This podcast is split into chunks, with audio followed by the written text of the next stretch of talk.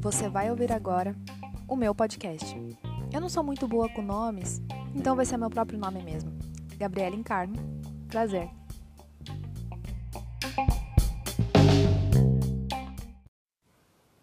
Oi, gente. Esse é meu primeiro episódio do meu podcast solo.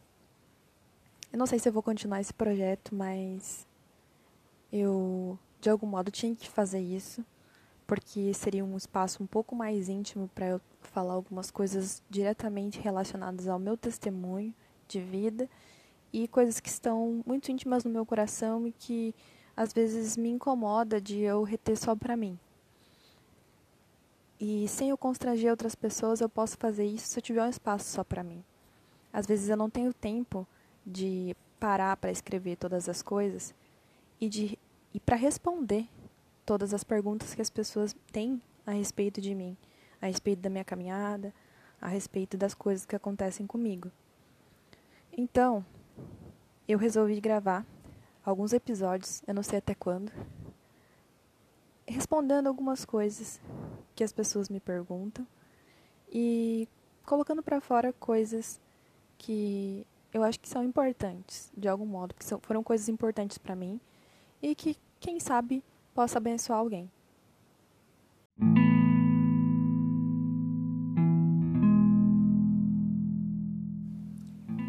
Bom, uma das coisas que as pessoas mais me perguntam é a respeito da minha carreira. Principalmente porque eu já expus muito a minha crise entre direito e teologia. Então eu vou dar alguns insights sobre coisas que aconteceram no meu coração algumas experiências com Deus que eu tive que me fizeram chegar até aqui. Eu sei que eu tenho muito a percorrer ainda, eu ainda não finalizei a minha jornada. É, eu tô na metade para o final do meu mestrado ainda, mas eu já tenho muita certeza no meu coração de que eu tô fazendo exatamente aquilo que eu deveria fazer.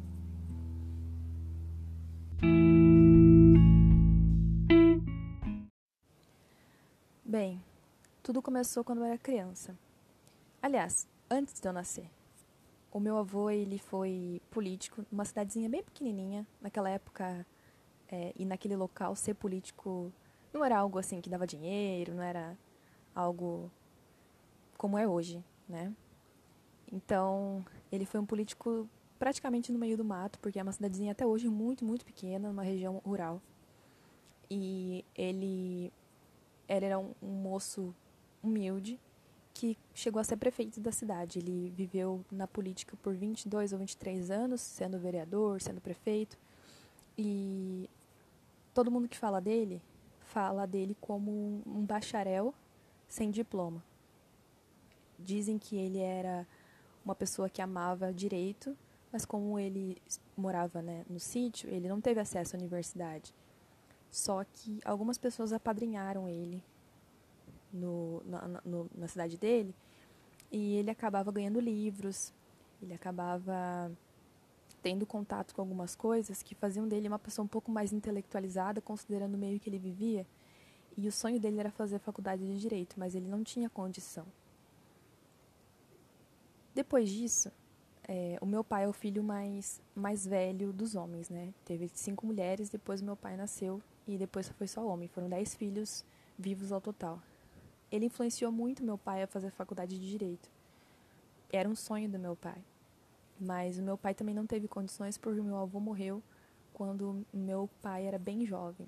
Meu pai, ele tinha 18 anos e meu meu meu avô faleceu. Então ele não teve um suporte do pai dele para tentar percorrer esse caminho que ele tinha, né? Que ele, que ele queria percorrer, que era ser bacharel em direito, ser advogado, enfim. Então meu pai se formou em ciências contábeis, que era o melhor curso que tinha na cidade na época. Meu pai trabalhou muito na época a faculdade estadual aqui era paga. Meu pai já estava num compromisso muito sério com a minha mãe, isso era nos anos 80. E meu pai ralou muito, muito mesmo, para ele concluir uma faculdade, sem a ajuda de ninguém. Então ele se formou em ciências contábeis, conseguiu um emprego na área e é o emprego que ele está até hoje. Meu pai está no mesmo local de trabalho desde os 18 anos de idade. Ele tem 59 anos hoje, então é muito tempo de, de empresa, né? E nisso meu pai não realizou o sonho dele, porque desde então ele passou a viver para a família. Só que desde que eu nasci, desde pequena, eu demonstrava muito interesse pela leitura. As minhas notas eram muito boas e o meu pai viu em mim um potencial para fazer faculdade de direito. Então ele começou a me influenciar nesse sentido. Quando eu era criança, o meu pai ele estudava para concurso, então eu via em casa muitas apostilas de concurso. E eu achava aquilo interessante, porque eu via meu pai comprar muito aquilo. Meu pai sempre incentivou muito o estudo da gente. Meu pai, é, ele tentou dar pra gente o que ele não teve, né? Ele se desdobrou muito e fez o melhor que ele pôde por nós, né? Até onde ele pôde. Então eu, eu nunca tive dúvida do que eu queria fazer, porque eu fui influenciada pelo meu pai desde a infância. Quando eu cheguei na adolescência, na época de fazer vestibular, eu comecei a me questionar se o que eu estava fazendo era por causa do meu pai ou porque era eu que queria aquilo mesmo. Porque uns anos antes, quando eu tinha 15 anos, eu, eu senti um chamado do Senhor para fazer missões. E era algo que ardia muito no meu coração, muito.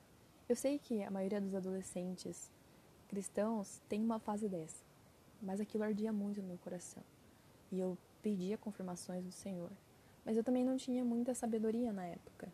Então, qualquer mínimo sinal para mim era algo muito grandioso. Então eu comecei a entrar em conflito. Mas eu sabia que eu não poderia é, simplesmente chegar no meu pai e dizer: Não, eu não vou fazer faculdade de direito, eu quero ser missionária.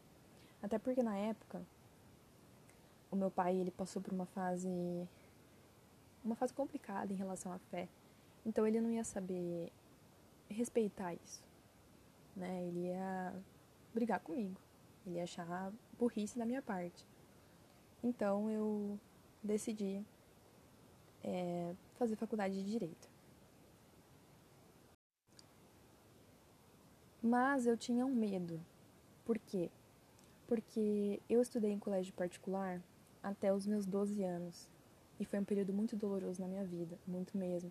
Porque eu vim de uma origem humilde, né? Meu pai, um trabalhador que ganhava pouco, tinha três filhos e se desdobrava em cinco para pagar o nosso colégio, que era um colégio muito bom na cidade, mas a gente sofreu muito bullying por sermos pobres, né? Nós éramos crianças pobres, um colégio onde os filhos das pessoas mais ricas da cidade estudavam.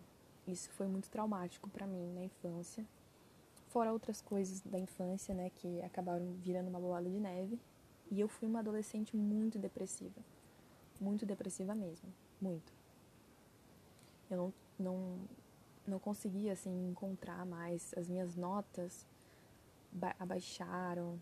Eu tive um período muito muito traumático ali na, na adolescência também. Quando eu eu estava na sétima série, a metade da sétima série, eu tive que sair do colégio particular por questões financeiras, né? Meu pai já já estava com problemas para conseguir pagar o nosso colégio. E eu também não estava muito interessada em estudar. Eu estava tendo alguns problemas internos, não sabia me entender, aquela fase confusa da adolescência, com tudo aquilo que eu vivia no meu dia a dia. Então eu aceitei ir para um colégio público. Eu fui para um colégio público, eu vivi muitas coisas no colégio público que foram extremamente nocivas para a minha saúde, mas eu vou ficar é, vou, vou ficar só na parte profissional hoje, tá? Eu vou, o meu testemunho de hoje é mais é, em relação à minha vocação jurídica e vou falar teológica, tá? Vou falar teológica, mas entenda como quiser. Então, eu fui para um colégio público, onde eu fiz sétima, eu fiz duas oitavas, porque eu acabei reprovando na oitava série. Eu No colégio público eu desvirtuei totalmente, eu não ia pra aula, eu ficava na rua, fumava com os amigos, enfim. Tive uma fase bem rebelde. E eu acabei reprovando. Então eu fiz sétima série, duas oitavas séries e todo o ensino médio em colégio público. Então, mais da metade da minha vida escolar eu fiz em colégio público. Quando chegou no último ano, eu conheci Jesus de verdade. Eu tive uma experiência com Deus muito forte. Assim, foi uma experiência extremamente forte que eu conto em outro episódio para vocês. Mas foi algo que mudou a minha vida para sempre. Foi ali o meu ponto inicial de verdade, de que era aquilo que eu queria para minha vida toda. E me comprometi de coração a lutar contra mim mesma e aceitar aquilo que viesse do Senhor para mim. Isso foi em março de 2011. Eu ia fazer 18 anos, tinha 17 anos. E com, com 15 anos eu já tinha feito um curso básico de teologia com um tio meu, que eu tenho, a minha família toda é, é cristã. Eu tenho vários tios pastores e tal.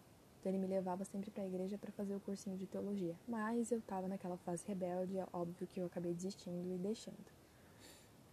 Era um vai e vem da igreja, né? Aí, com 17 anos, eu tive essa experiência com Deus muito forte. E era a minha fase de fazer vestibular. Eu estava muito depressiva nessa época. Eu virei um bicho. Eu parei de tomar banho nessa época, para vocês terem noção.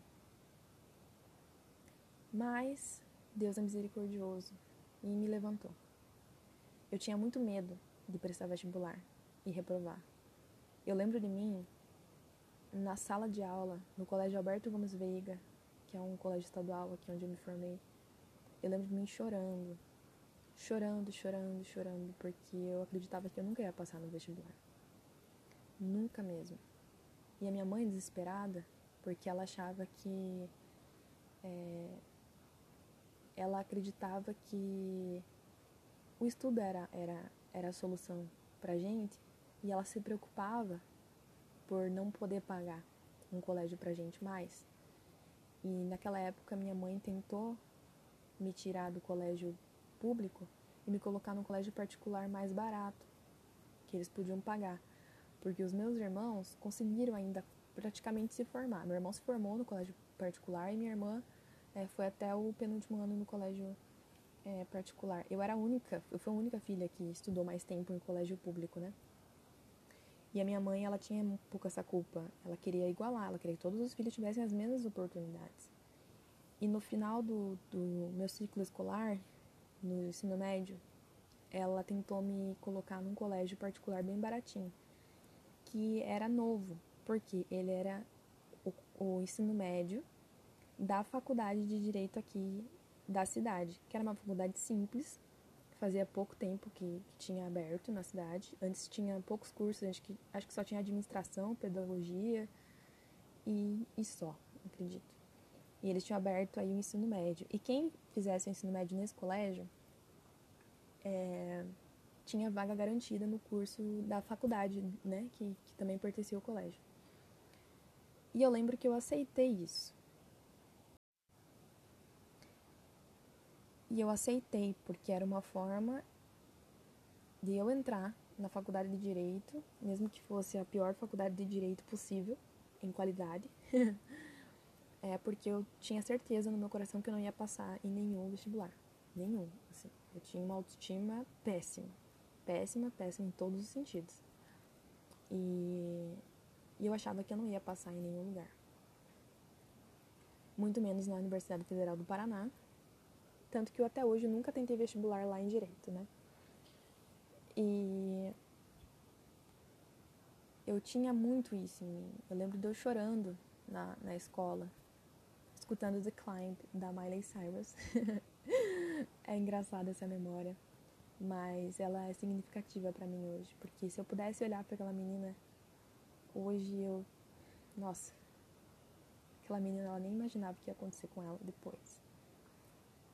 E eu lembro que quando a minha mãe foi me tirar do colégio público para me, colocar nesse colégio particular mais barato, ela chegou na diretora e pediu para cancelar minha matrícula. Eu estava junto. Aí a diretora falou: Por que, que você está saindo? Eu falei: Roseula. O nome dela era Roseula Voi.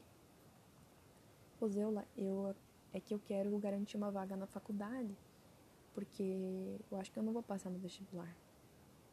Essa parte eu me emociono. Eu me emociono porque foi a primeira pessoa que acreditou em mim. Aliás, antes da, é depois da minha mãe, né? Mas foi a primeira pessoa que ela olhou nos meus olhos e falou: Você tem certeza que você não é capaz de passar no vestibular? Olha bem nos meus olhos e fala a verdade para mim. Você acha que você não é capaz de passar naquele vestibular daquela faculdade? Se você vai morar aqui em Paranaguá, já que você não tem condições de ir embora para Curitiba, porque eu realmente não tinha, gente, não tinha como ir embora para a capital fazer curso, não tinha dinheiro para isso. Então eu tinha que fazer a faculdade aqui, que era paga, mas é, eu tinha ainda um pouco de condição de bancar isso.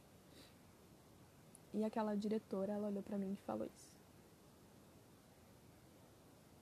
E naquele momento eu me senti um pouco mais confiante de que eu poderia passar naquele vestibular. Então eu desisti.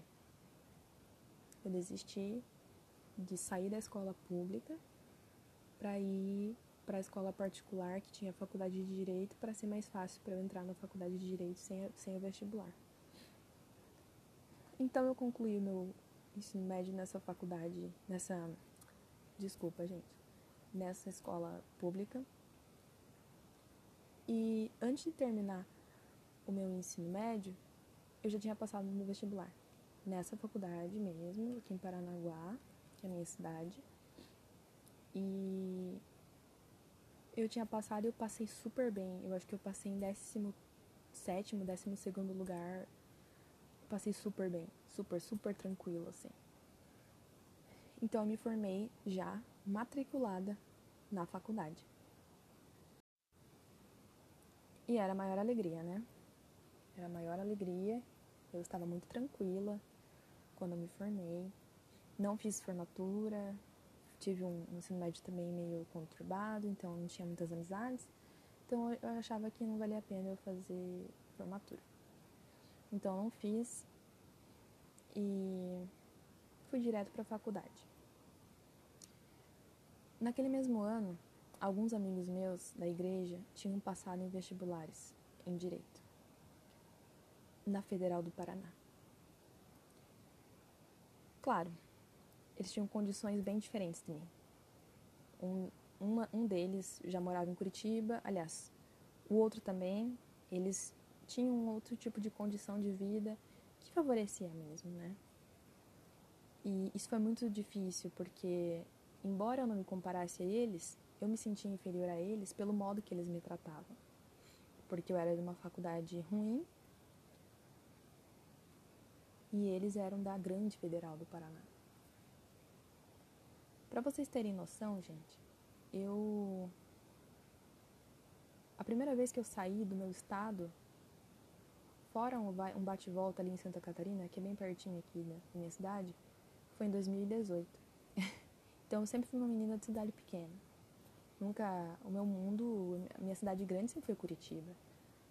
São Paulo para mim era outro país, né? Então, assim, esse era o meu mundo. A Universidade Federal para mim era Harvard. então, esses meus amigos passaram no vestibular lá e eu me sentia, eu sentia que eles me que eles tiravam sarro de mim, assim, que eles me diminuíam muito.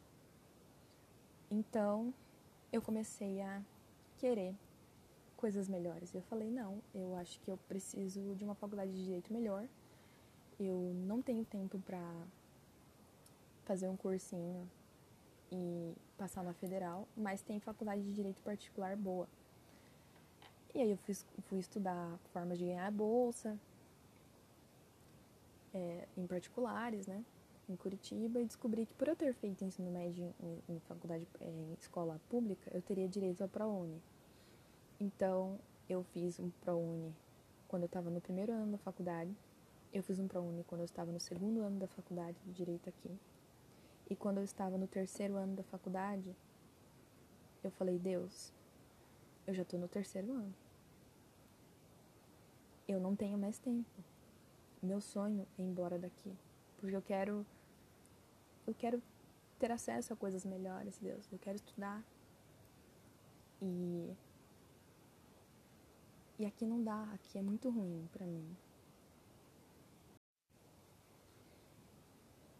E, e ele me concedeu uma bolsa na melhor faculdade de direito particular do Paraná, que é a Faculdade de Direito de Curitiba. Eu ganhei uma bolsa, eu estava na posição 120 para ganhar a bolsa e eu milagrosamente ganhei a bolsa. Eu fiquei muito feliz, muito, muito feliz e fui fazer minha matrícula. O sonho dourado durou uma semana. Eu fui para eu ia para faculdade, para faculdade todos os dias, acordava 4h20 da manhã, porque a, a minha turma era da manhã, né? E ainda tinha que fazer estágio. Por quê? Porque nos meus primeiros anos de faculdade, o meu pai ele ainda me obrigava a ajudar a pagar a faculdade. Então eu ganhava 400 reais e eu tinha que dar 200 para ajudá-lo. Ele queria me ensinar alguns princípios. Então eu acordava 4h20 da manhã, ia para a faculdade, chegava duas horas na minha, no meu estágio. Mas vejam bem, eu viajava até Curitiba e voltava. É mais ou menos duas horas de ida e volta. Que não quatro, né, no caso. E eu ficava até sete da noite. Naquela época eu fazia a minha CNH, tava fazendo a minha CNH, e eu tinha que, que passar o, a digital, eu não podia passar depois das 17, 19h30. O meu estágio era, era no lugar muito longe, eu nunca tive carro.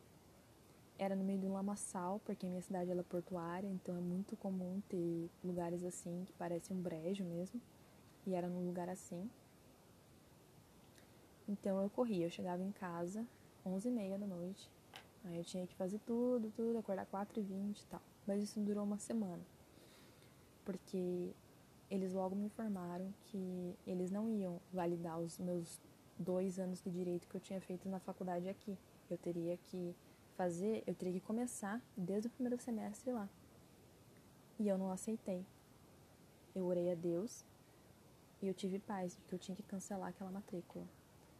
Eu tive paz que era ele dizendo para mim: "Tudo bem, eu te dei o que você me pediu, mas é para te mostrar que não é isso que eu quero para você". E eu tive muita paz quando eu senti isso no meu coração. Que ele tinha me mostrado que aquilo que ele queria para mim, que, aliás, que, que aquilo que eu queria para mim não era tão bom qu quanto ele queria para mim. Mas ele me mostrou isso, me dando a oportunidade de viver aquilo que eu tinha pedido para ele. Mas vamos voltar aos meus primeiros dois anos de faculdade. Como eu disse para vocês, eu me fixei na igreja no meu último ano de escola. Então, quando eu entrei na faculdade, eu estava no auge da minha espiritualidade e do meu envolvimento com a teologia de forma mais hard. E isso foi muito difícil para mim, porque eu queria ficar só estudando teologia, não queria estudar direito. Eu tenho um blog secreto que eu não vou passar para vocês porque é muito pessoal. Quem sabe um dia até passa. E ele tem um relato meu muito sofrido, muito sofrido mesmo, da minha segunda semana de aula. E é eu orando a Deus. Eu fiz uma oração e postei no blog secreto.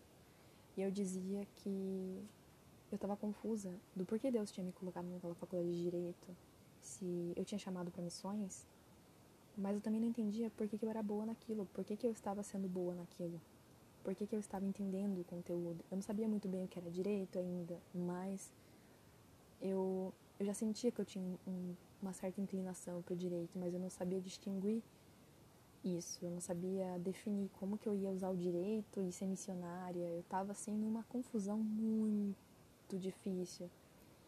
E eu fiz esse desabafo em fevereiro, não, em março de 2012. E aquela foi a minha primeira crise com o direito. estando na faculdade. E eu gostava muito de teologia.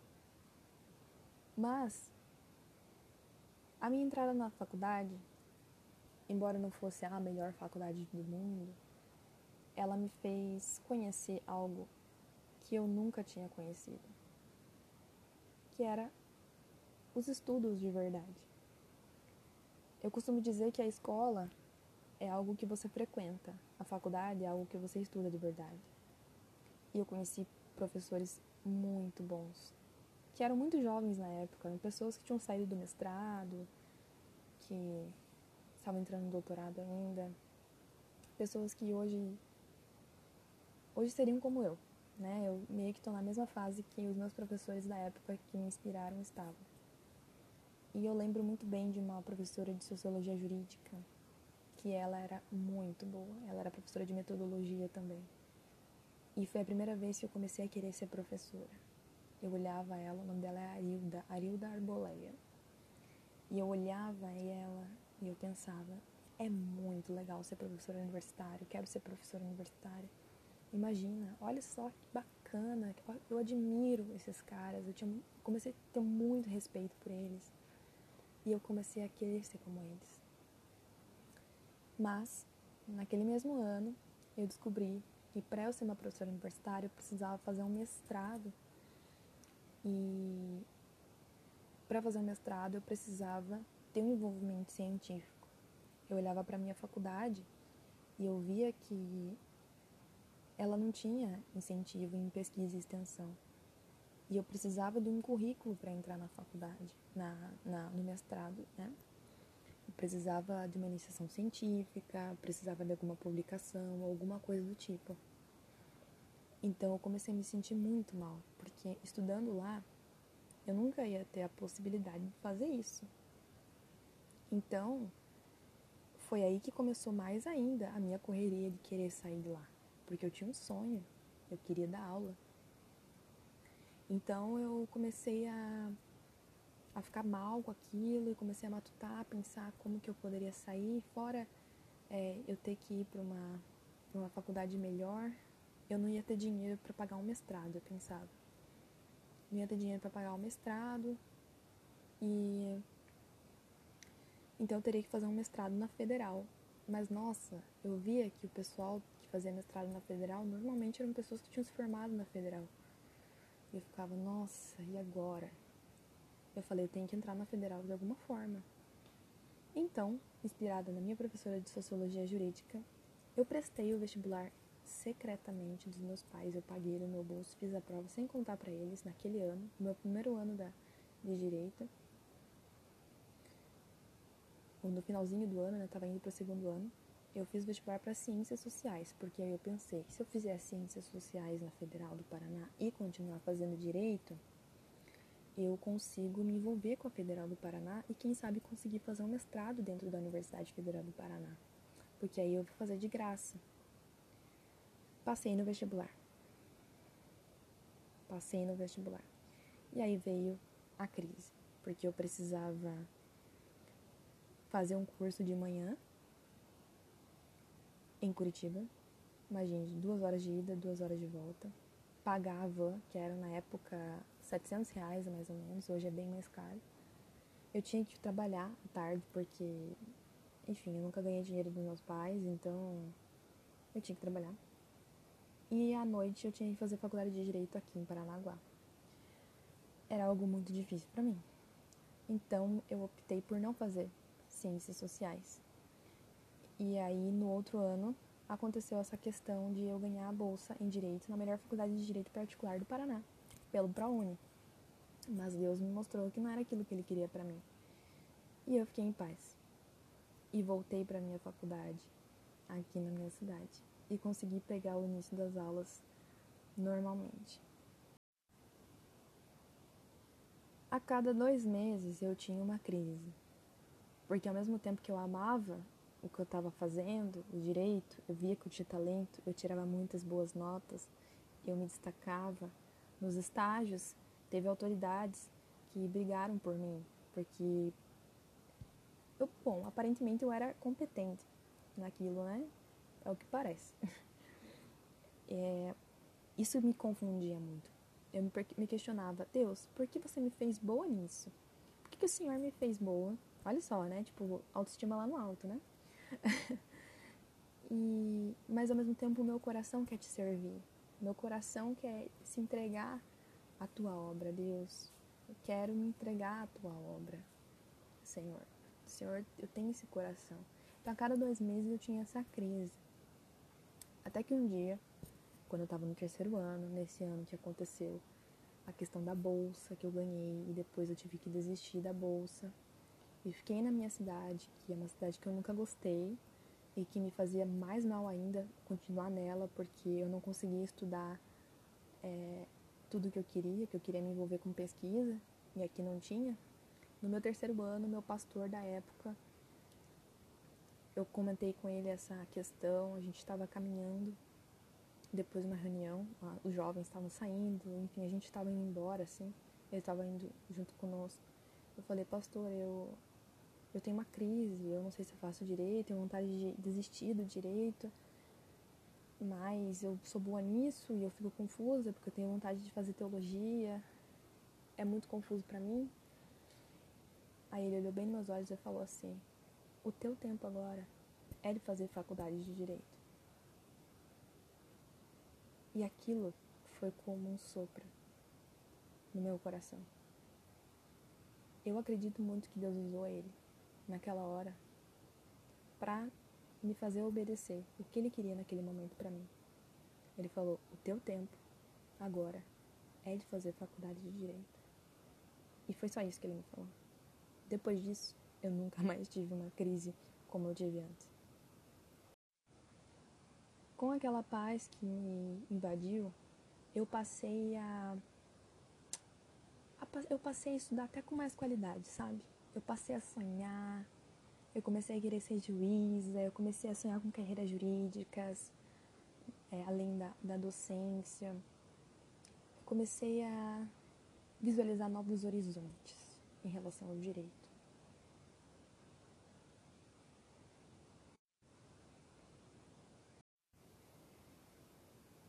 E aí, eu fiz o quarto ano de direito eu fiz o quinto ano de direito.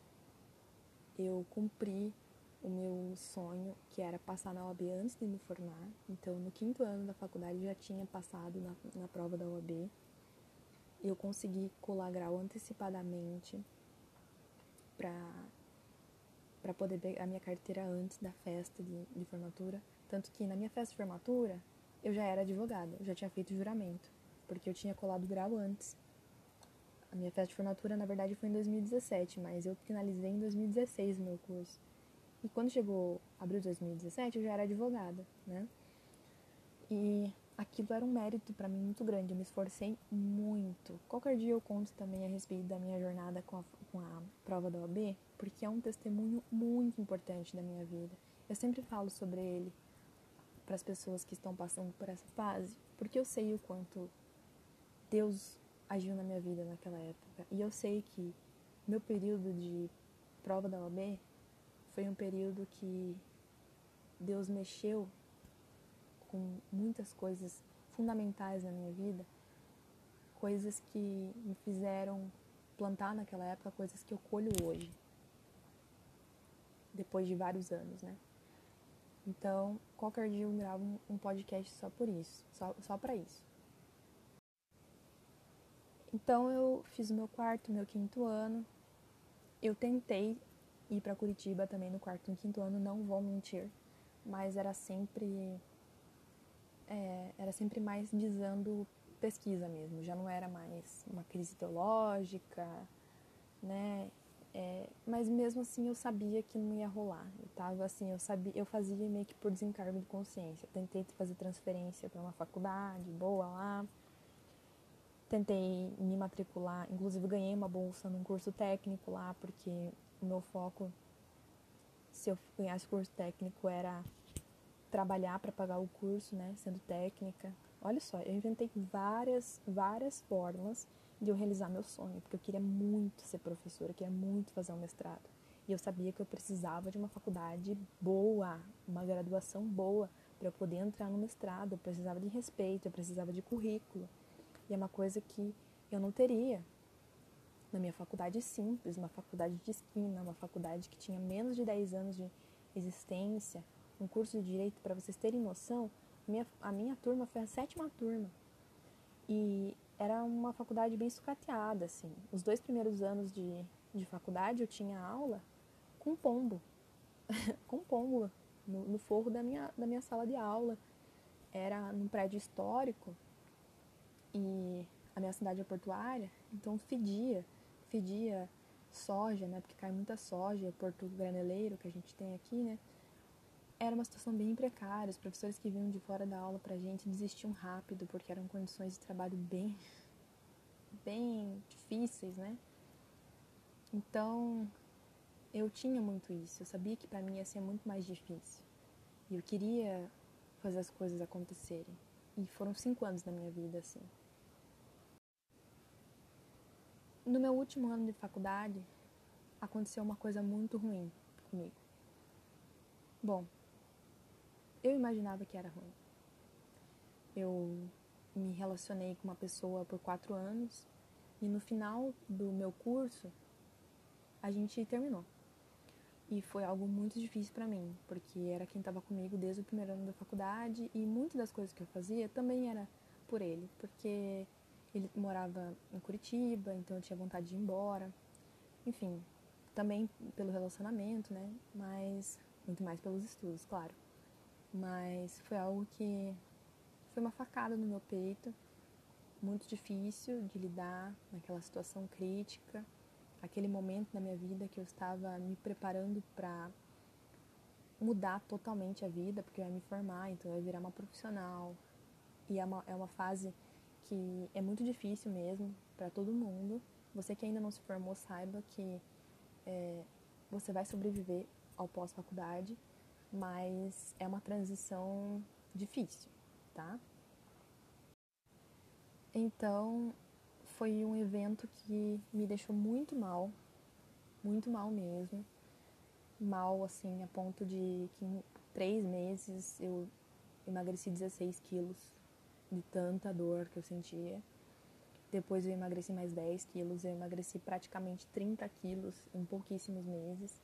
Eu fiquei muito deprimida, extremamente é, deprimida. Na, no meu baile de formatura eu já estava bem mais magra. E isso mexeu com muitas coisas na minha cabeça. Eu tinha uma relação complicada com a minha igreja, a igreja que eu fiz parte por oito anos era uma igreja muito complicada, muito difícil, nada relacionável. Algumas coisas aconteciam lá dentro que qualquer dia eu conto outro episódio para vocês, mas era muito difícil. Eu não tive apoio nenhum da minha igreja, eu não tinha amigos cristãos na minha cidade porque eu namorei muito tempo. Então eu vivia indo para Curitiba, meus amigos estavam em Curitiba, eu era os amigos dele também. É, eu não tinha amigos cristãos na minha cidade, porque na minha igreja eu não me relacionava bem com ninguém, minha, minha igreja também era muito complicado. E eu fiquei sozinha, fiquei à deriva. E foi aí que a internet me abraçou. Eu comecei, eu comecei a, a conhecer o pessoal do Bibotal, que e, e, fiz grandes amizades na internet. Eram os únicos amigos cristãos que eu tinha, eram os amigos da, da internet. Tentei fazer amigos aqui que não eram cristãos, mas acabei me machucando. Qualquer dia eu também gravo um podcast sobre isso, sobre essa experiência e algumas coisas que eu aprendi com esse tipo de relacionamento. Mas eu tinha que continuar. Eu tinha que continuar mesmo com tudo aquilo acontecendo no meu coração e na minha mente. Então eu falei, não, eu vou ser girl, girl power, né? Eu vou usar minha dor aqui para me levantar. Então eu peguei minha carteira do OAB, eu saí do escritório que eu estava trabalhando, eu abri um próprio escritório com a ajuda do meu pai nos primeiros meses e me tornei uma empresária da advocacia. Mal sabia eu. Depois de muita turbulência na minha vida pessoal, muita, muita turbulência, vocês não imaginam quanta coisa ruim aconteceu. Eu conheci um rapaz que ele fazia estudos comigo online e tal. A gente era muito amigo, ele era advogado também. E eu tive um relacionamento com esse rapaz depois de um tempo. Ah, e ele fez mestrado, ele, ele, ele tinha aplicado para o mestrado em Portugal.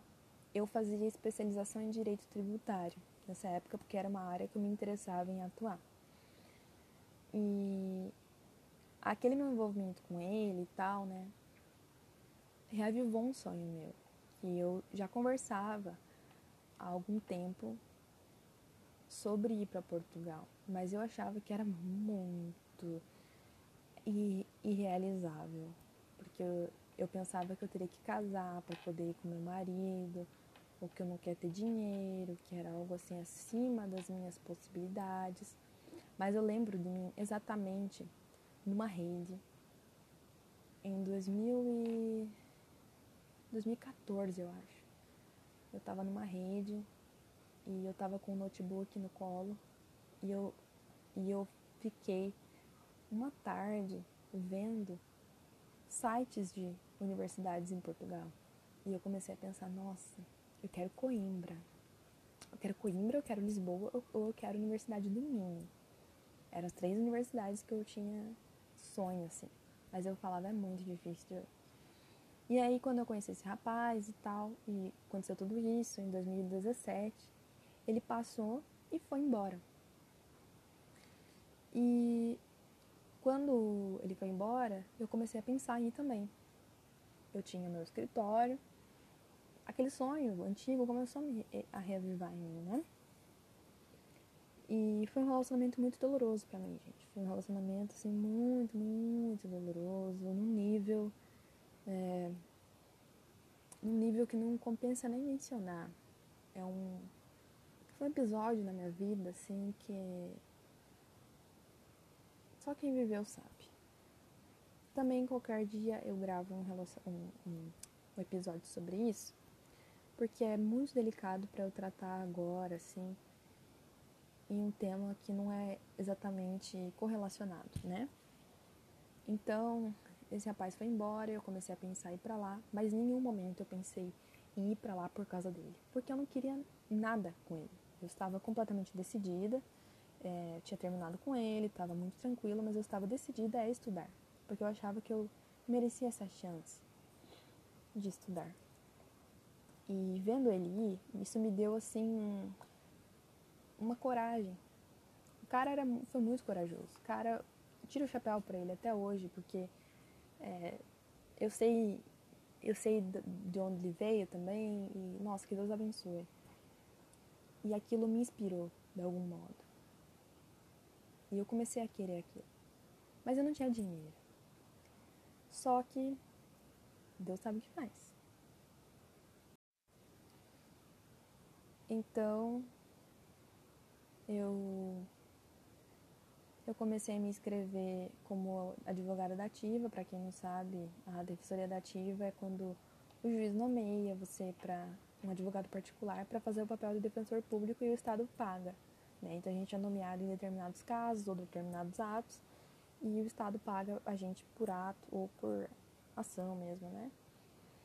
E eu comecei a ser nomeada porque naquele ano a Defensoria Pública da minha cidade fechou. E veio a calhar que sobrou muito caso pra gente, porque a Defensoria Pública fechou. Então nós que éramos novos advogados, a gente se beneficiou um pouco com isso. E naquele ano de 2017, o meu pai, ele resolveu se aposentar. Ele resolveu se aposentar e continuar trabalhando, porque ele não queria ficar em casa. E isso isso aconteceu num momento muito propício, porque aí eu teria a quem recorrer se eu precisasse de ajuda, estando fora do Brasil. Porque ele estava um pouquinho mais folgado de dinheiro, né? E foi muito incrível, porque para quem não tinha possibilidade nenhuma de nada na vida, os meus pais também não imaginavam esse tipo de coisa. Era algo muito grande pra gente. A gente é de cidade pequena, né? Na primeira conversa que eu tive com eles, eles aceitaram. Isso foi já algo de Deus mesmo, assim. Eles Ah, você quer estudar? Então a gente tá junto nessa. E eu fiquei tipo? O normal seria. Você tá doida, menina? Como que você vai sobreviver lá? Você vai morrer de fome? Então, eu decidi ir pra lá. Só que, como eu falei pra vocês, esse relacionamento que eu tive, ele foi muito nocivo para mim.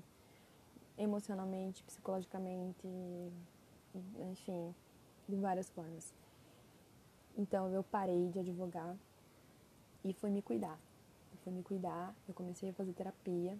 Eu parei de advogar, eu só fazia audiências e recebia de clientes que eu já tinha para pagar minha psicóloga e pagar algumas coisas que eu tinha. E eu fiquei de março a agosto de 2018 aí é, fazendo tratamento psicológico só, me acostumando à ideia e tal, e me recuperando de todas as coisas que tinham acontecido. Porque desde 2016, desde o primeiro término que eu tive, né, eu vim apanhando muito da vida. Muito mesmo, assim. Meu mundo era cinza, gente. Cinza, cinza, cinza. Eu não tinha amigos perto. Só tinha amigos da internet e olhe lá. Porque muita gente me traiu também. Os poucos amigos que eu tinha que eram da faculdade não eram cristãos. E a gente se afastou muito depois que se forma natural que isso aconteça. E eu levei muita porrada.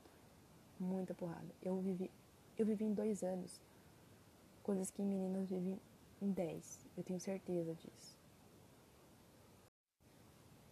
Então eu eu decidi ficar esse tempo de molho, só me cuidando. Um beijo para minha ex-psicóloga Maristela. Eu sei que ela não vai ouvir isso aqui, mas se ela ouvir algum dia, que ela saiba que ela foi muito importante para mim. Ela cuidou de mim muito bem. Ela foi extremamente profissional e ímpar. Ímpar. Eu acho que foi a melhor pessoa para cuidar de mim naquela época que eu precisava, uma época de confusão mental muito grande. Só que foi uma época que eu cresci muito em Deus, muito, muito em Deus.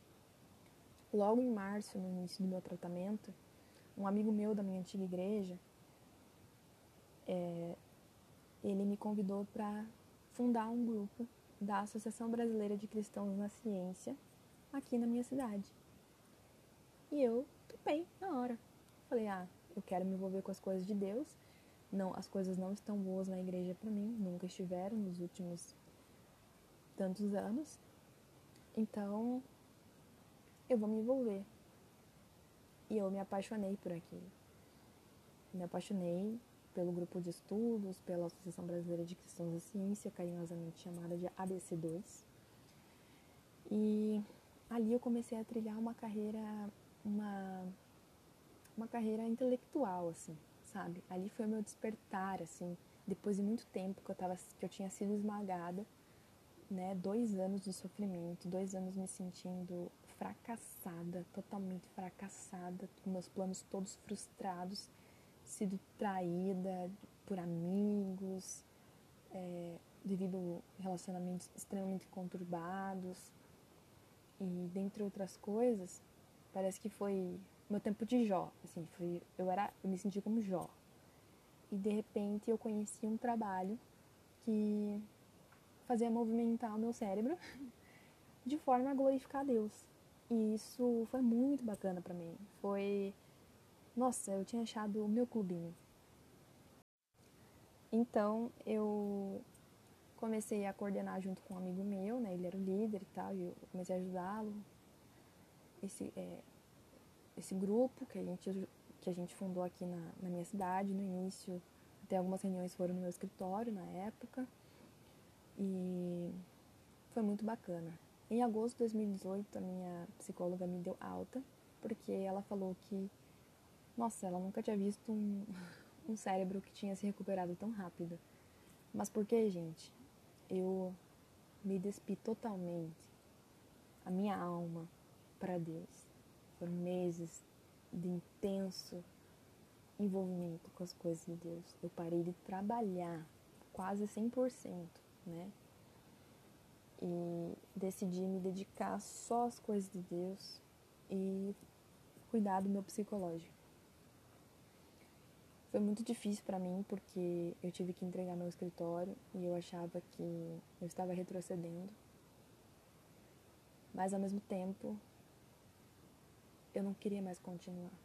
Meu coração, eu tinha medo de ir para Portugal por causa do relacionamento antigo, mas meu coração de algum modo dizia que eu tinha que ir.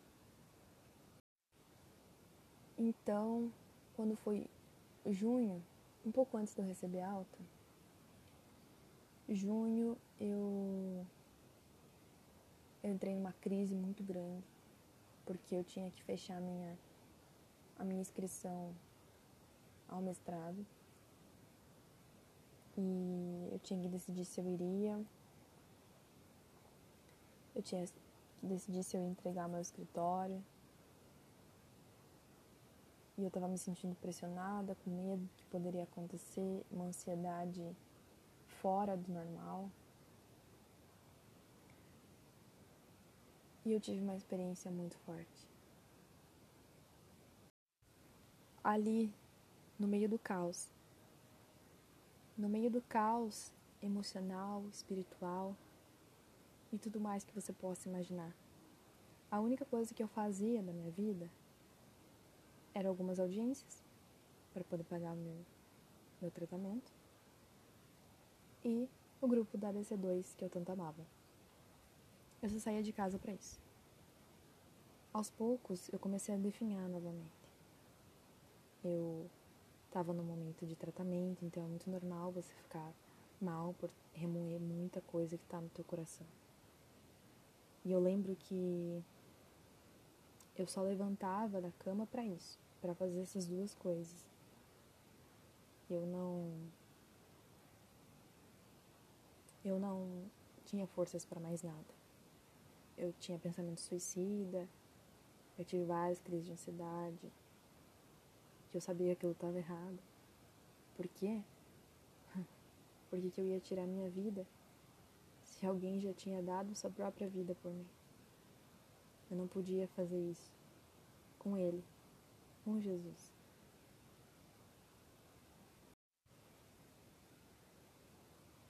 E eu comecei a criar raízes na minha cama. Era como se eu tivesse raízes que me prendiam na cama. E eu me assustava quando estava fora de casa. Me doía me expor. Eu me sentia a pior pessoa do mundo.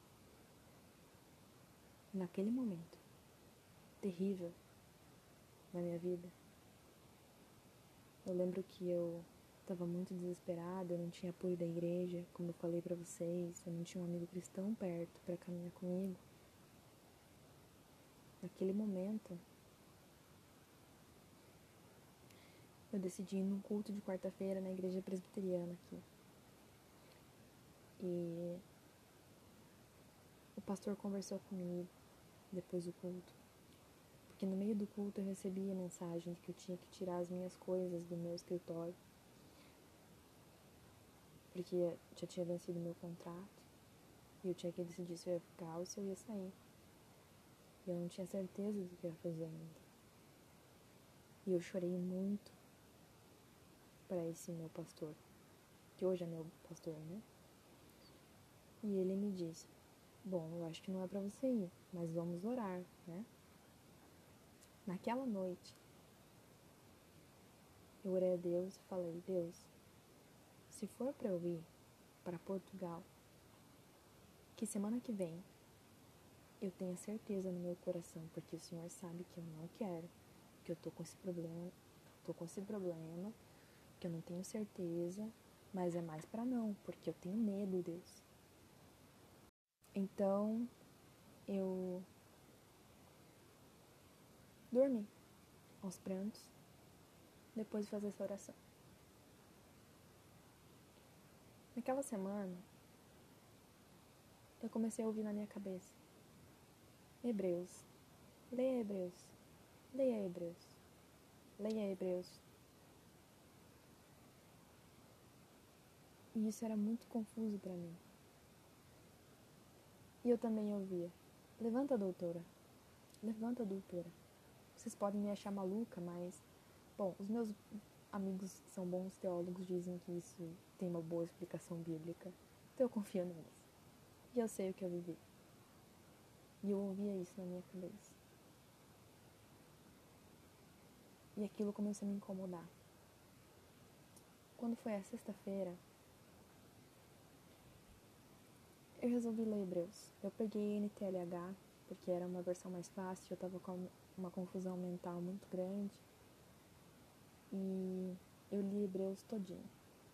E era uma história interessante. Ouvindo aquelas palavras de levanta, doutora, levanta, doutora, eu lembro que eu, eu fui almoçar com meu pai num desses dias, nessa semana, e falei, pai, eu estou ouvindo levanta, doutora, na minha cabeça. E ele deu risada de mim. Mas eu resolvi obedecer essa voz. E no sábado, a doutora levantou. Vocês não fazem ideia de como é difícil você levantar da cama quando você está numa situação de depressão. Talvez quem estiver me ouvindo que tenha depressão entenda. Mas dói. Dói você abandonar aquele lugar. Dói você se olhar no espelho e você se sentir feia, horrível, uma pessoa inútil, uma pessoa que não presta, não vale nada. E eu passei maquiagem e falei, eu vou sair. Mesmo que eu esteja me sentindo horrível, mesmo que me incomode, eu vou sair daqui. E uma amiga minha passou na minha casa, que eu não falava com ela fazia muito tempo, e me levou para um lugar que a gente costumava ir comer e tinha um som ao vivo. Essa minha amiga, ela não era muito crente, não. Ela era uma pessoa que tinha sido da igreja, mas não era mais. Inclusive, até hoje ela não é mais. E naquele dia, ela falava, falava, falava. Ela tinha acabado de voltar uma viagem, não sei o quê. E eu só olhava, tipo, eu não tava nem prestando atenção no que ela tava falando. Eu tava me sentindo uma idiota por ter tentado sair de casa, querer ir embora logo. Teve uma hora que ela olhou para mim, assim, com os olhos bem fixos, pegou no meu braço e falou: Gabi, você tá escutando as músicas? E eu, hã? Gabi, essas músicas são para você, Gabi. Todas elas falam sobre fé. E aquilo cortou o meu peito. E realmente, eu prestei atenção. E eram músicas que realmente falavam sobre fé, eram músicas do tipo. É, aquela do Jota Quest lá. Ei, medo, eu não te escuto mais. Enfim, eram músicas nesse.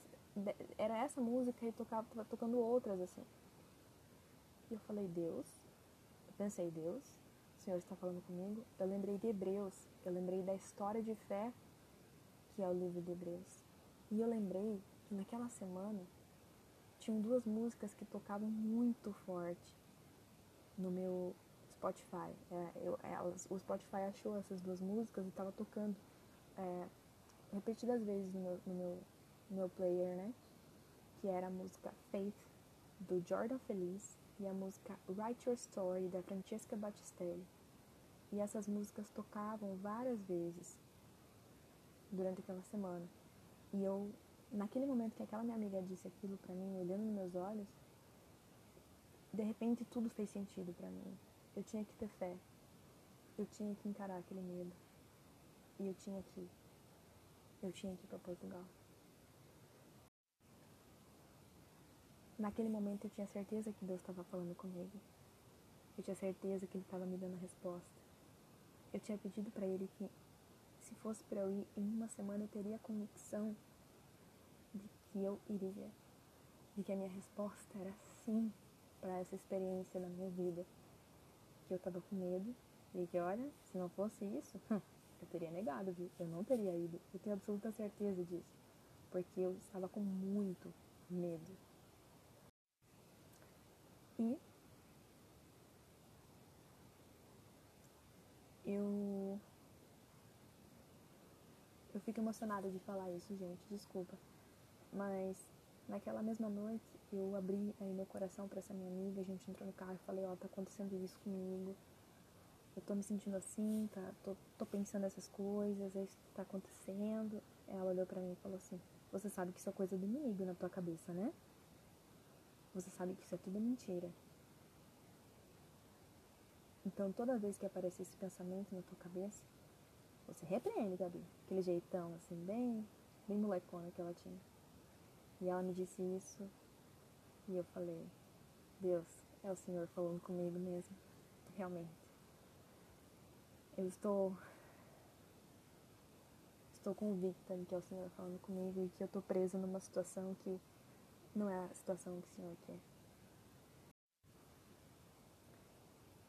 Naquele dia eu consegui chegar em casa super feliz, eu orei a Deus, eu consegui liberar perdão.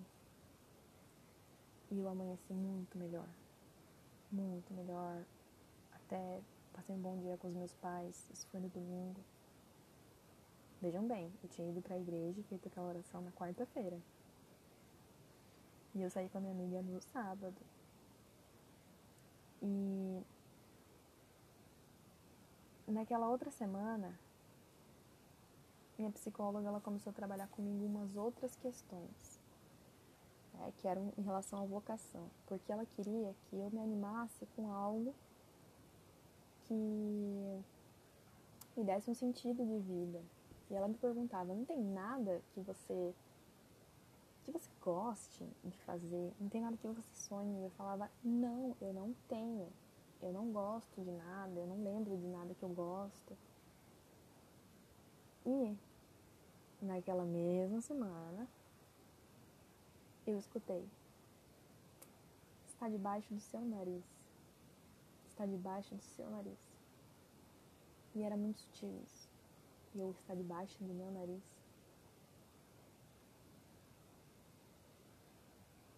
O que estava debaixo do meu nariz? Estava debaixo do meu nariz a resposta.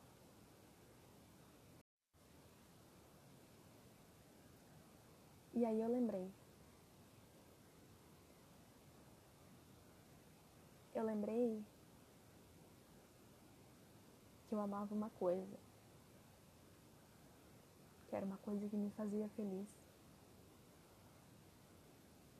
que me movia por muito tempo, que me moveu por muito tempo. E eu gostava de estudar. E me veio na minha cabeça as memórias do tempo que eu me dediquei à faculdade de Direito, sem as crises. E eu marcava vademecum, até hoje no meu quarto ele tem post-it de coisa que eu estudava na época. Então eu peguei uma. Eu peguei um caderno de direito constitucional e comecei a ler. Eu comecei a chorar porque eu finalmente tinha encontrado uma coisa que eu gostava de fazer. E estava debaixo do meu nariz. E aí eu ouvi novamente.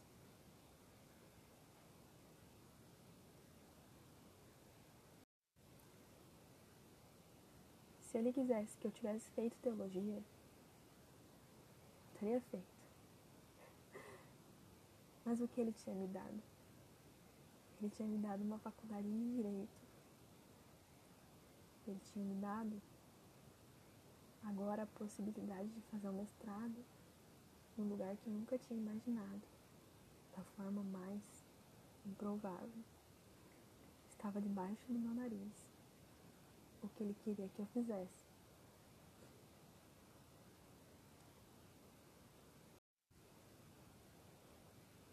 Se ele quisesse que eu tivesse feito teologia, as coisas teriam dado mais certo na igreja.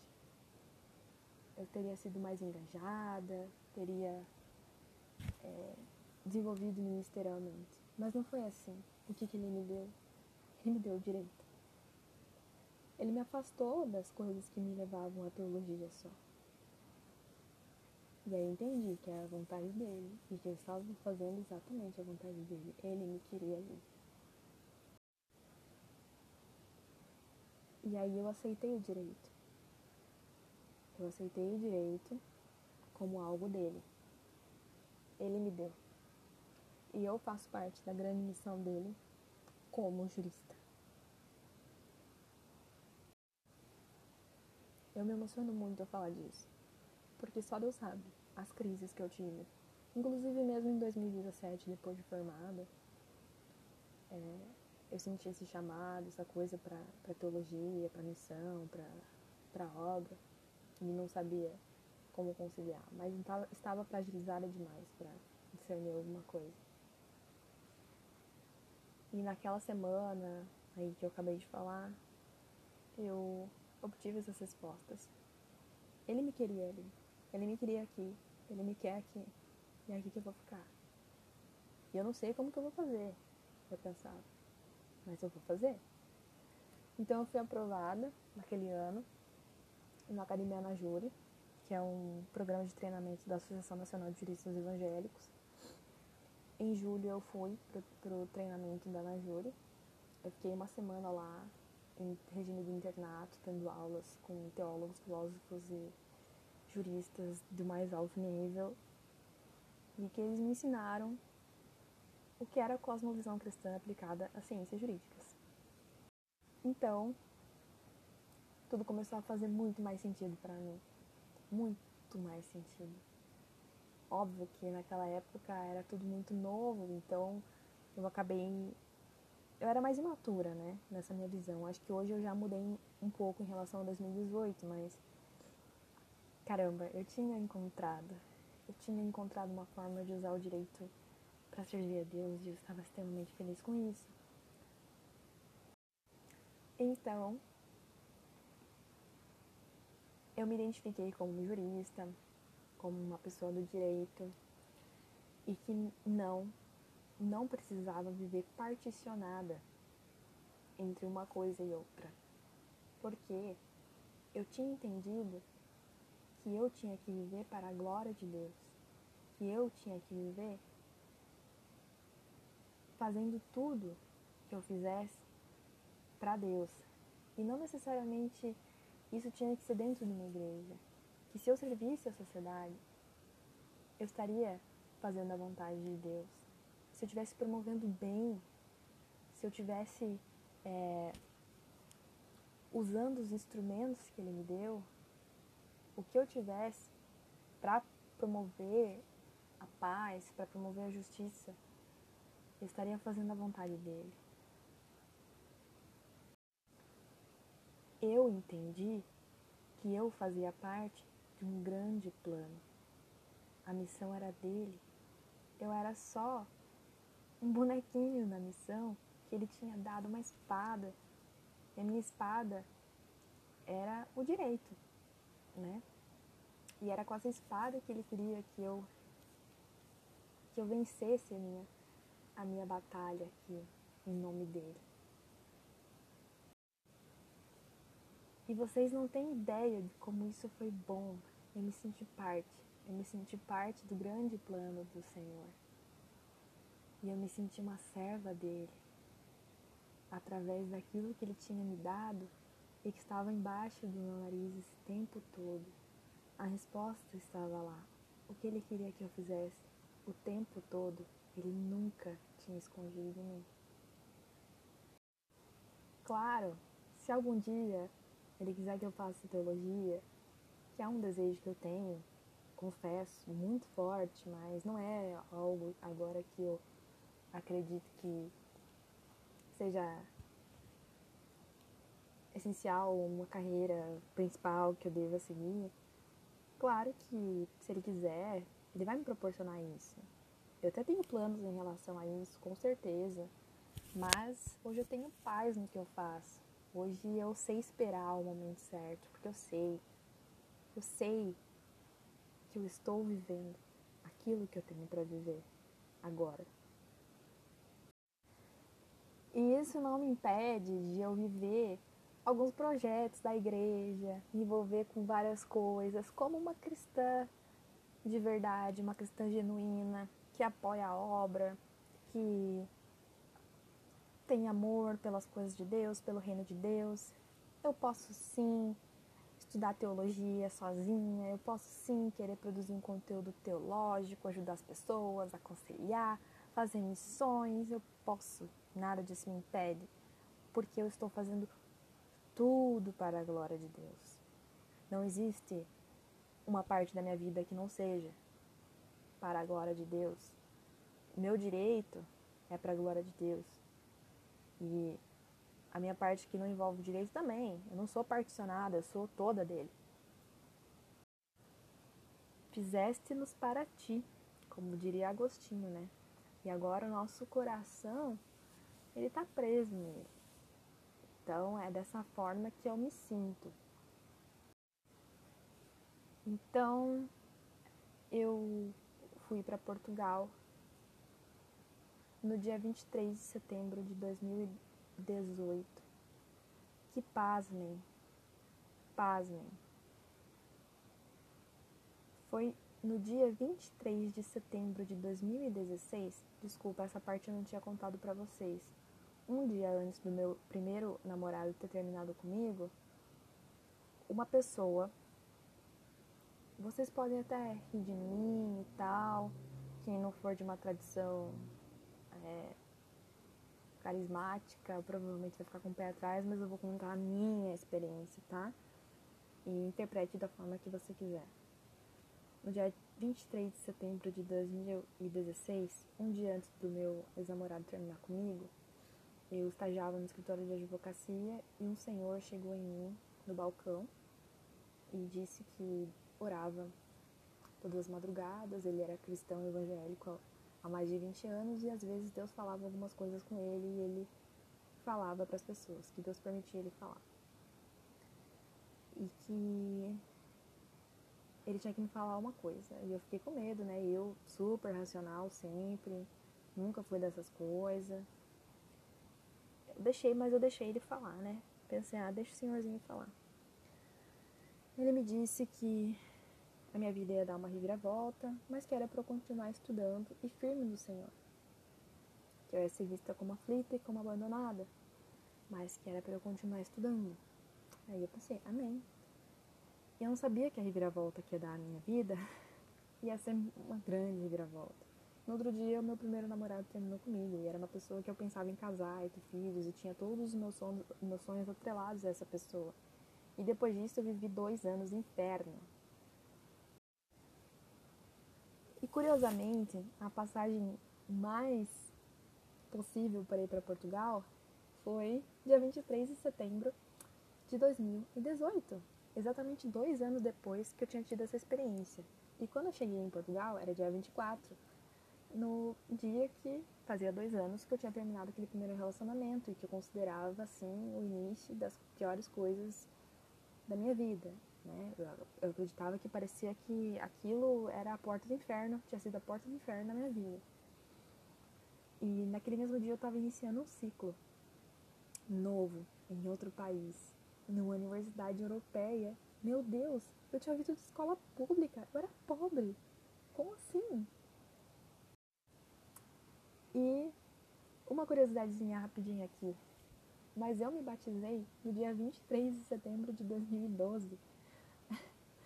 Eu sei que não tem nada a ver, mas é curioso, né? Parece que foram aberturas e fechamentos de ciclos em datas exatas. É, é curioso só, não, não acho que tem algum respaldo bíblico, mas eu gosto de pontuar porque acho que é muito perfeito.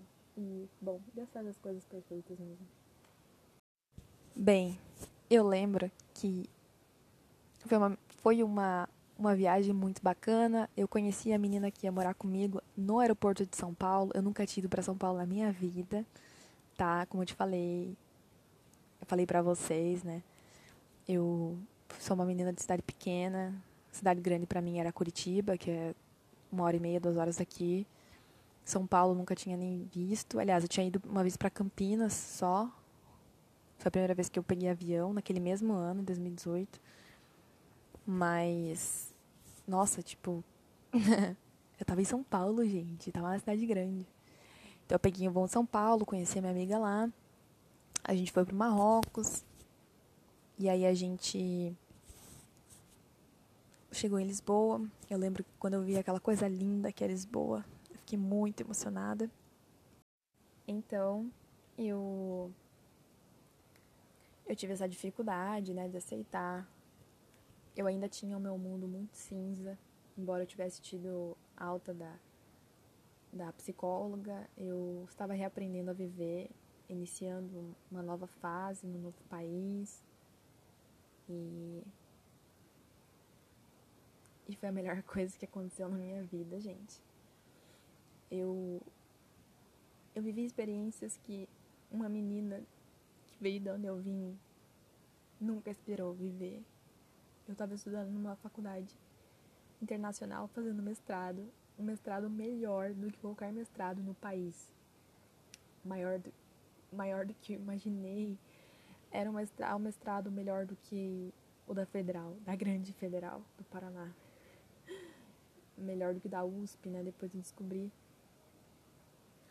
E foi difícil porque eu me considerava um pouco abaixo, né, das pessoas em termos intelectuais, né? Tipo, tinham pessoas muito muito bem gabaritadas, eu tinha aulas com pessoas do doutorado também, então elas tinham, tinham um nível acadêmico mais elevado que o meu.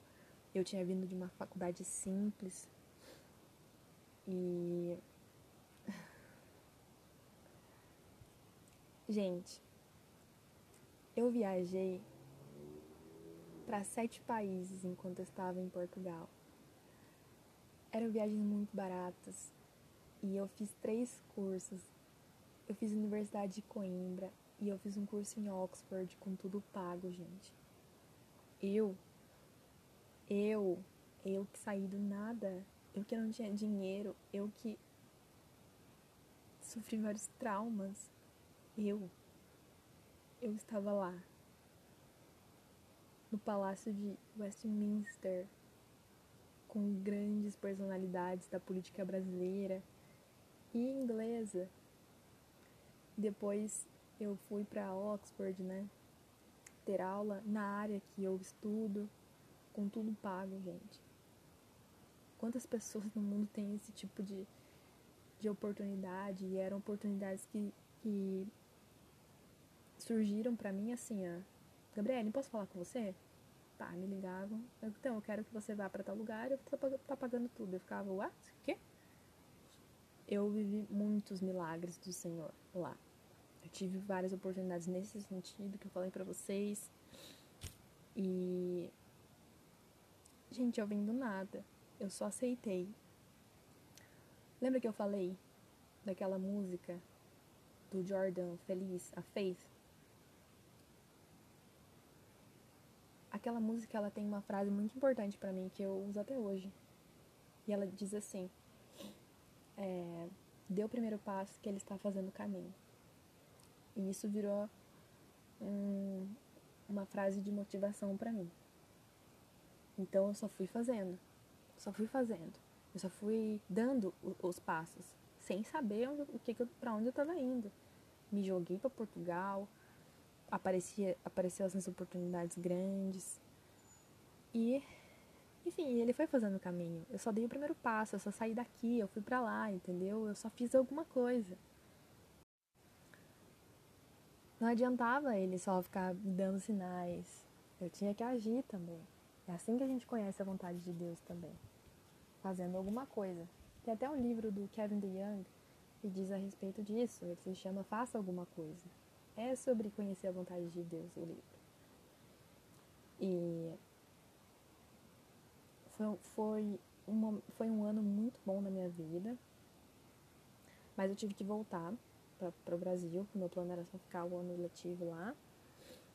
E eu realmente voltei. Quando eu voltei, eu voltei para aquele cenário de dor e sofrimento, né, que era a minha cidade. Mas aí é, eu entendi que Deus queria que eu me reconciliasse com as coisas do passado. Que eu não, não podia simplesmente ir embora e apagar o passado e fingir que nada aconteceu e nova vida. E é, é isso aí, né? Então eu tive que liberar muito perdão aqui na minha cidade. E eu vi que quando eu liberei esse perdão, eu cresci muito como pessoa. Eu passei a ter paz em viver aqui, sendo que por tantos anos eu quis ir embora e finalmente eu tinha ido, né, morado é, fora do Brasil, tido várias experiências internacionais, crescido, conhecido gente importante, tendo aula com os melhores professores de direito constitucional possíveis, é, superado qualquer pessoa que tenha me humilhado e superado meu próprio currículo, porque eu sei de onde eu vim, gente. Como eu disse para vocês, eu vim de escola pública, eu tive um passado depressivo e eu fiz uma faculdade de esquina. Ninguém sabe o nome da minha faculdade. Só a gente da minha cidade mesmo, entendeu? É, e. E bah, eu fui pra Europa. Tudo deu certo, tudo se encaixou, tudo aconteceu no momento exato. Eu não me arrependo de ter tomado aquela decisão de ter ido para lá. A volta para cá foi traumática? Foi, porque eu tive que encarar os meus fantasmas do passado. Mas foi importante. Porque Deus, como dizia na música da Francesca Battistelli, Write Your Story, que tanto tocava no meu Spotify naquela semana, aquela fatídica semana que eu contei para vocês, ele estava escrevendo a história dele no meu coração. Eu ainda tinha muitos traumas de todas as coisas que tinham me acontecido antes. E eu não sabia. Eram coisas muito profundas, enraizadas lá dentro. Que superficialmente, mesmo que é, eu parecesse uma nova pessoa, com as novas experiências que eu tinha vivido, existem coisas no coração humano que só com muito exame a gente descobre. E eu pude ser confrontada com isso quando eu voltei para o Brasil. E eu demorei, eu acho que um mês e pouco, ou dois meses, para aceitar que Deus estava me dando uma benção. Eu até tenho um texto que eu escrevi na época que várias pessoas se identificaram, que é sobre você estar tá tão acostumado com coisas ruins acontecerem na sua vida que você você não consegue aceitar as coisas boas. Você fala, nossa, mas como assim tá acontecendo uma coisa boa na minha vida? Tipo, não, não pode ser, não. Pera, pera, não. Não, isso é, isso é pegadinha, né? Eu falou, não, comigo. Não, comigo não. Depois que eu voltei, eu encarei os meus medos do passado. Eu encarei uma solidão muito grande, porque eu não tinha mais amizades aqui. Eu encarei uma frustração, porque eu tinha acostumado com coisas muito boas em Portugal. Eu amo aquele país, eu amo, amo de paixão. E eu senti saudade de lá, ainda sinto um pouco, e eu encarei uma coisa muito difícil que eu nunca tinha encarado, que era o desemprego. Eu fiquei 10 meses desempregada, sem receber um centavo, sendo que eu tinha passado um ano incrível em Portugal, viajando, enfim, ganhando bolsas de estudo, essas coisas maravilhosas, e de repente eu estava no interior de volta, né? Fiquei 10 meses desempregada. E, bem, resumindo, para fechar aqui o nosso primeiro episódio, meu nome é Gabriela Encarno, eu tenho 26 anos, eu sou agora especialista em Direito Público, mestrando em Direitos Fundamentais pela Universidade de Lisboa. Eu sou professora de Direito Público em um curso jurídico muito bom aqui no Brasil. Eu continuo apaixonada por teologia. Eu ainda produzo nessa área. E eu sou membro de algumas iniciativas envolvendo direito e religião. Eu passei por tudo isso para encaixar cada pedacinho do meu coração e da minha vida e fazer aquilo que Deus queria que eu fizesse. E eu estou muito feliz de poder contar um pouquinho da minha história para quem está me ouvindo, porque eu sei que muitos de vocês têm os mesmos conflitos que eu tive em relação ao direito, em relação à teologia, em relação ao direito, em relação ao chamado é, para a obra e não conseguem conciliar as duas coisas. O que aconteceu comigo pode não ser o mesmo caso com vocês, Mas eu acho importante que vocês entendam que vocês podem conciliar a vocação jurídica com uma vocação teológica e que vocês fazem parte de uma missão de alguém que é muito maior do que vocês, que é muito maior do que tudo isso que vocês estão sentindo, toda essa confusão. E ele está dando coisas para vocês fazerem exatamente aquilo que eles querem que ele quer que vocês façam. Então, ore. Ore a ele e peça. Peça para que ele te ajude a ver as coisas da forma que ele quer que você veja. Que você tenha realmente uma cosmovisão cristã, que você tenha uma visão da totalidade das coisas e consiga encaixar isso bem no seu coração. Ou então, que ele te guie para um outro caminho. Eu resumi um pouco a minha história para vocês e finalizei por aqui para vocês verem quem eu fui, como eu comecei essa história e quem eu sou hoje. E eu sou essa. Eu tenho feito todas essas coisas. Mas foi um caminho bem longo, gente. Foi um caminho que já dura aí uns 26 anos. Mas que eu tenho fé que muitos de vocês vão poder me mandar mensagem e falar, Gabs, eu, eu sou fulana e agora eu me encontrei na carreira jurídica e eu estou sabendo olhar isso aqui como algo que glorifica a Deus. Eu falei o meu currículo, quem eu sou hoje, para finalizar dessa forma. Eu sou todas essas coisas. É muito pouco, eu sei. Eu sei que eu tenho muita coisa para crescer ainda, para fazer para Deus. Mas é tudo para Deus. Eu sou a Gabriele, eu sou tudo isso que eu falei, que não é tanta coisa ainda, mas é bastante para quem veio de onde veio. Mas a coisa mais importante de tudo é que é para honra e glória do nome do Senhor. E é isso, gente. Quem quiser falar comigo a respeito disso, eu tenho algumas iniciativas agora envolvendo direito e religião.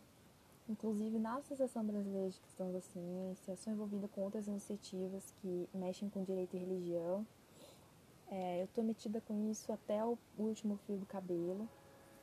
Quem quiser ajuda nesse sentido, para se engajar, para nem que seja para se aconselhar pela na área, enfim, me manda uma mensagem, me acha lá no Twitter, arroba Gabriela Encarmo, que eu estou sempre online lá. E que Deus abençoe vocês. Tchau!